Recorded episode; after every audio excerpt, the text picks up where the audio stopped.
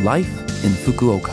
후쿠오카시 생활정보 Life in Fukuoka는 후쿠오카시 협찬으로 보내드립니다. 여러분 안녕하세요. 상쾌한 수요일 아침 DJ 김지숙이 인사드립니다. Life in Fukuoka는 후쿠오카시에서 쾌적하고 즐겁게 지내실 수 있도록 여러분께 다양한 생활 정보와 여행 정보를 한국어로 소개해 드립니다. 오늘도 짧은 시간이지만 저와 함께 즐거운 시간 보내시기 바랍니다. 후쿠오카시 생활 정보.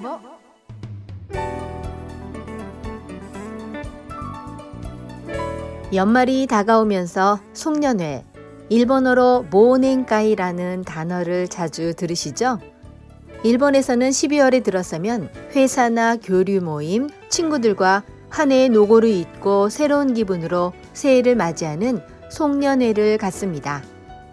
서로의 노력에 감사하는 모임이기도 해서 한자리에 모여 밥을 먹거나 술을 마시는 게 일반적인데요. 어츠카레 사마데시다 라는 말로 건배를 하고 식사와 여흥을 즐기는 경우도 있습니다. 이때 자주 들리는 일본어 교와 무레이코가 있는데요. 상하를 가리지 않고 편하게 즐기자라는 의미를 담고 있습니다. 이 표현은 일본 특유의 문화를 나타내는 것 같기도 한데요. 조심한다고는 해도 역시 연말 모임은 지나친 과음으로 필름이 끊기는 경우도 종종 있죠.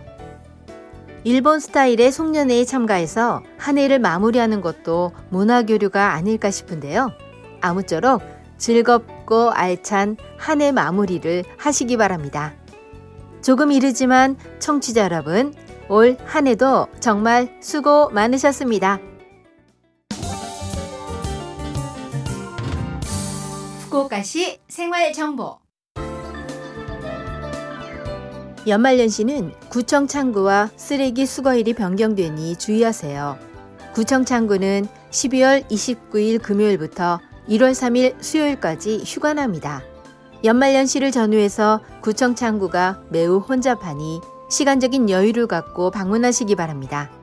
12월 31일 일요일부터 1월 3일 수요일까지는 쓰레기를 수거하지 않습니다. 가연성 쓰레기는 12월 30일 토요일까지 혹은 1월 4일 목요일 이후 지정된 날에 내어주세요. 평소 수요일과 일요일에 쓰레기를 수거하는 지역은 대신에 12월 30일 토요일에 버리실 수 있습니다. 불연성 쓰레기와 빈병 페트병의 경우 1월 1일 월요일 수거 지역은 12월 22일 금요일에 1월 2일 화요일 수거 지역은 12월 29일 금요일에 1월 3일 수요일 수거 지역은 1월 5일 금요일에 내어주세요. 그리고 대형 쓰레기 접수와 수거는 12월 29일 금요일부터 1월 3일 수요일까지 실시하지 않습니다.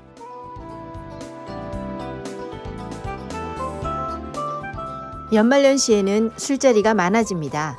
음주운전은 하지 않기, 시키지 않기, 절대 용서하지 않기, 그리고 간과하지 않기를 철저하게 지킵시다. 술을 마시고 자전거를 타는 행위도 법률로 금지되어 있습니다. 특히 주의해야 할 것은 다음날 숙취입니다. 조금이라도 술 기운이 남아있다고 여겨지면 운전을 삼가세요. 그리고 매년 연말에는 교통사고가 증가합니다. 야간에 외출하실 때는 운전자가 쉽게 발견할 수 있도록 밝은색 옷이나 반사지를 몸에 걸치세요.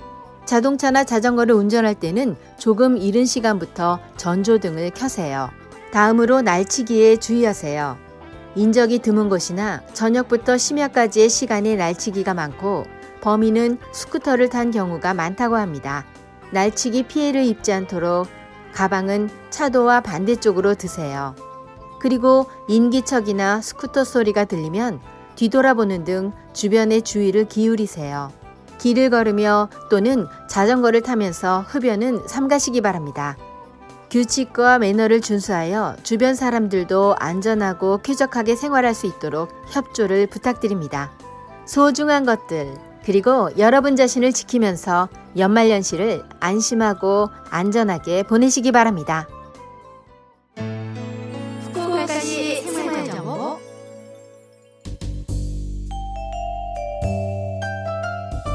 이번 주 Life in Fukuoka 한국어 어떠셨어요? Life in Fukuoka는 팟캐스트로 언제든지 들으실 수 있습니다.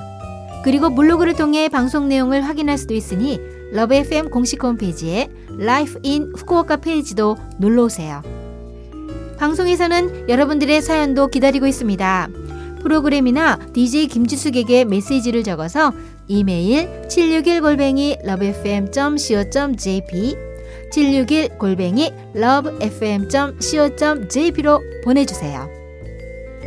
자 그럼 청취자 여러분 즐거운 하루 되시고요. 저 김지숙은 다음 주 수요일 아침에 뵐게요.